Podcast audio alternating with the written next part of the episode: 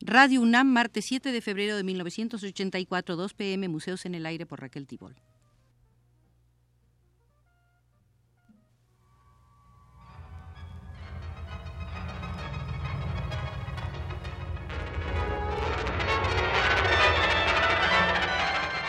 Museos en el Aire.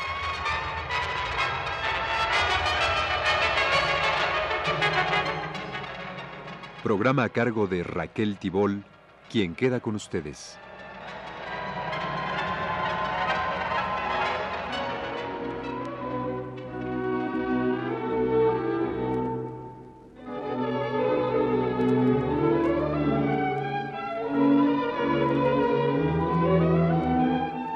La visita de hoy es al Museo del Retrato. La primera sala corresponde a George Sand, la controvertida escritora. Charles Baudelaire decía de ella que era tonta, pesada, charlatana. Nietzsche la calificaba de terrible vaca que escribe. Para Flaubert era un genio. Hugo la admiraba. Dostoyevsky la encontraba casi única por el vigor de su espíritu y de su talento. Dijeron que era depravada, que gemía en exceso, que era frígida, que desbordaba de pasiones. Los retratos hablados se complementan con los visuales que de George Sand hicieron David Danger, Delacroix, Nadar. Cada uno la representó en pintura o fotografía con rostros diferentes. El poeta Alfred de Musset le vio ojos de indiana y Flaubert ojos de esfinge. Cuando fue su amante, Musset aprecia la gracia lánguida de su menuda figura y su cabellera romántica. Cuando la pasión disminuyó durante un viaje por Italia, Musset vio que la nariz de George Sand estaba cascada y enorme y le disgustaba cómo apretaba el cigarro entre los labios. Célebre se hizo una caricatura en la que aparecía George Sand de espaldas gruesa, hombruna, con el humo del cigarro llenando todo el espacio. A principios de 1977, la Biblioteca Nacional de París presentó una exposición dedicada a George Sand. Ahí estuvieron sus objetos, sus manuscritos, sus cartas, la mesa de trabajo donde cada día trabajaba entre 7 y 14 horas.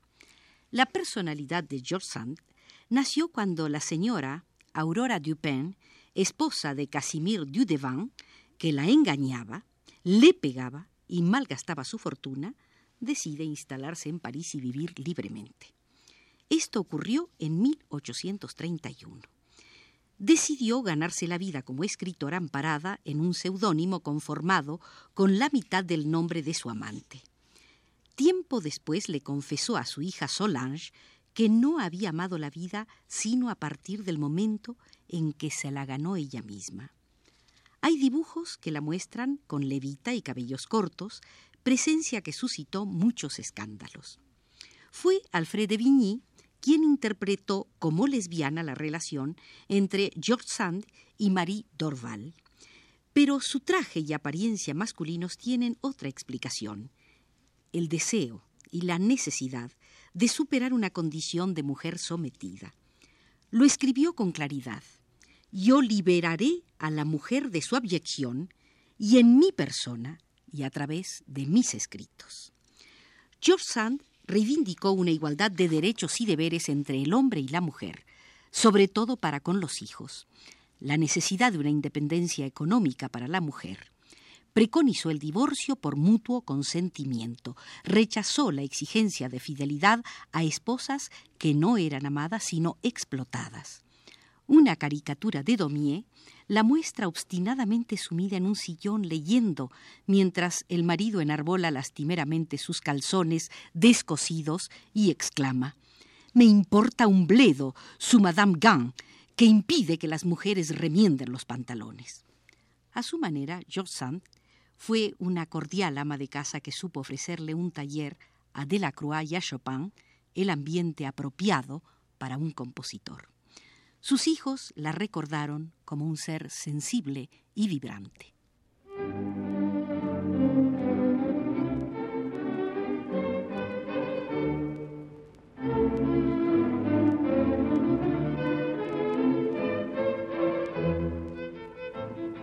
Entremos ahora a la sala de retratos del gobierno de los Estados Unidos. En abril de 1977, el director de la Oficina de Administración y Presupuesto de la Casa Blanca pidió al presidente James Carter que terminara con la tradición de comisionar artistas para que pintaran cuadros al óleo de los miembros salientes del gabinete. Lance dijo a Carter que la tradición era demasiado costosa y que se serviría mejor al Tesoro Público si funcionarios del gabinete fueran inmortalizados en fotos a color en lugar de cuadros al óleo. Esta medida significó el fin de una importante fuente de ingresos para los retratistas estadounidenses. Por retratos del presidente y de los miembros del gabinete, los retratistas cobraban hace siete años en Washington entre cinco mil y quince mil dólares según el tamaño de la pintura, el marco del cuadro y la categoría del artista. Aunque algunos artistas alegaban que los cuadros oficiales solo significaban una pequeña parte de sus ingresos anuales, era evidente que buscaban muy activamente ser comisionados por el gobierno para los retratos de los integrantes de la administración. El pintor, que hacía el retrato de un secretario de Estado, sabía que inmediatamente sus servicios serían reclamados por ricos clientes privados. Para tener idea del ahorro que haría la Casa Blanca al cambiar del cuadro pintado a la foto, hay que puntualizar que en 1977 un retrato fotográfico, con todo y marco y artista de prestigio, costaba entre 600 y 1000 dólares, bastante más bajo que las pinturas de 5 o 15 mil dólares.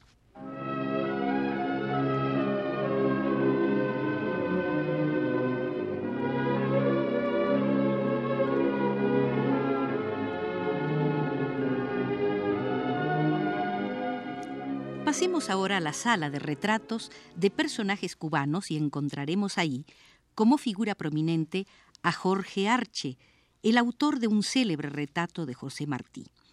Este retrato es una de las obras más reproducidas de la pintura cubana. Es emotivo, bello y está realizado con un gran rigor técnico. El original se guarda en las salas de arte cubano del Museo Nacional de La Habana, donde se pueden ver otras 24 obras de Jorge Arche. Debido a la demanda, se han hecho miles de copias a color y tamaño natural. En este retrato José Martí aparece vestido de guayabera frente a un luminoso paisaje cubano. La mirada del retratado está fija en el espectador. Los retratos de Arche, y retratos constituyen la mayor y más apreciada parte de su obra, tienen su base en una clásica intención realista no académica. Su trabajo tiene acentos propios y modernos, interpreta psicológicamente al personaje y lo representa cuidadosa y detalladamente en sus rasgos físicos. Los pinta con un amor por el dibujo preciso, la anatomía veraz, las exactas cualidades de la piel y de las telas y con llamativas ilusiones ópticas de perspectiva. Jorge Arche suele iluminar sus retratos con una luz muy cubana y ponerles de fondo arquitecturas y paisajes algo fantasiosos, pero siempre muy del trópico, con líricas gamas de luz. Casi siempre destaca algún elemento simbólico que apoya la descripción psicológica y lo acerca al surrealismo. Jorge Arche nació en Santo Domingo de las Villas en 1905. Un ataque de poliomielitis a los dos años le obligó a usar muletas de por vida. Desde los 16 años radica en La Habana, donde estudió pintura en la Academia de San Alejandro. Expuso por primera vez en 1937. Fue amigo de Juan Marinelo, Carlos Rafael Rodríguez, Raúl Roa, Marcelo Pogolotti. Realizó sus primeras obras en un ambiente de dificultades económicas. A fines de 1945 vino a México con una representación diplomática recorrió todo el país pintando paisajes que la crítica mexicana de aquel momento aceptó con entusiasmo.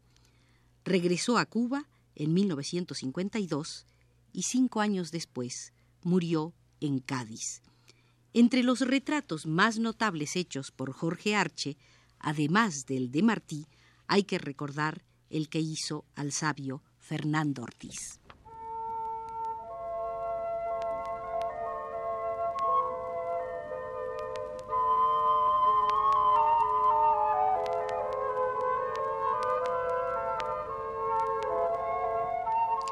En la sala de Jean Vermeer veremos ahora la cuestión del autorretrato de este enigmático y recatado artista. Vermeer no dejó un autorretrato de precisa individualización. Pero hay autores que suponen que su rostro es el del hombre joven que aparece brindando en el óleo titulado En casa de la Celestina, propiedad de la Galería Estatal de Dresde. Sin embargo, es muy posible que en su obra llamada Alegoría de la Pintura o también El Taller del Pintor, Vermeer de Delft, se haya representado en plena tarea creativa, aunque de espaldas al espectador. Debido a la escasa obra que se conserva de este artista superlativamente bueno, se le han atribuido obras de otros artistas. Debido a esto, varios grandes museos han tenido que afrontar situaciones difíciles. Dos obras, La Niña Sonriente y La Encajera, donadas por el banquero Andrew Mellon a la National Gallery of Art de Washington en 1941, en 1973 tuvieron que ser atribuidas a algún desconocido epígono de Jan Vermeer, como dicen los holandeses. Se han señalado como características de su estilo las siguientes. Absoluta paz interior, encarnada en gradaciones del pigmento, alusión velada a una realidad trascendente, psíquica y no física, limitado registro de temas, fundamentalmente figuras interiores y vidas quietas, predilección por lo musical a través de la representación de instrumentos musicales y, más que nada, por el carácter concertante de sus composiciones, en las que color y forma son variaciones sobre un tema que se desarrolla armoniosamente, carencia de acentos teatrales o dramáticos, énfasis en la belleza núbil o de la mujer joven como símbolos de una fuente siempre renovada de delicada sensualidad, un dominio infrecuente de los medios de expresión. Los personajes representados por Vermeer trasuntan una alcurnia poco usual.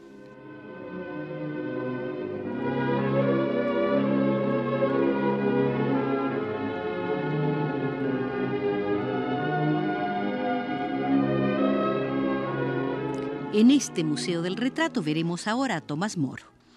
En 1978, la Galería Nacional de Retratos de Londres hizo un relato visual muy emotivo de la vida y la época de Tomás Moro, quien fue decapitado en la Torre de Londres en 1535 después de afirmar Soy fiel servidor del rey, pero ante todo de Dios. El estadista, diplomático, escritor y erudito Tenía entonces 57 años de edad. Se había desempeñado como Lord Canciller de Inglaterra y confidente de Enrique VIII. Gozó de riqueza, poder y autoridad. Debido a problemas matrimoniales, el rey se rebeló contra la autoridad del Papa y rompió relaciones con Roma. Moro, católico devoto, no pudo aprobar tal acto. Debido a su gran autoridad moral, debió escoger entre sobrevivir y obedecer a su conciencia. Prefirió el martirio.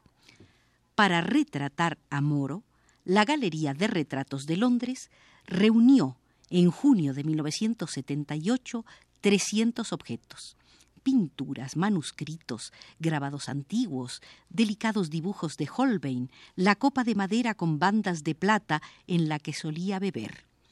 Uno de los objetos más conmovedores de aquella exposición fue una reconstrucción de la celda estrecha y oscura en la que Moro pasó los últimos meses de su vida. A pesar de amar a su familia y temer el sufrimiento físico, Tomás Moro murió con el decoro, con la dignidad que dan las profundas convicciones.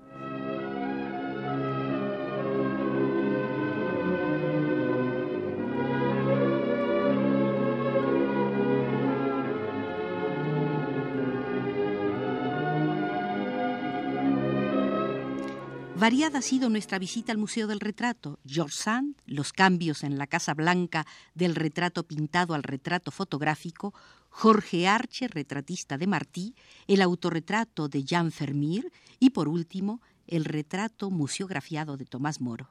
No siguió desde los controles Abelardo Aguirre.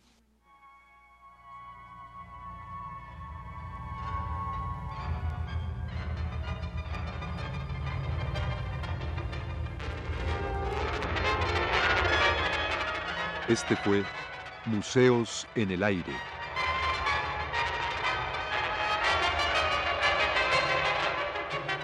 El programa de Raquel Tibol que se transmite todos los martes a las 14 horas.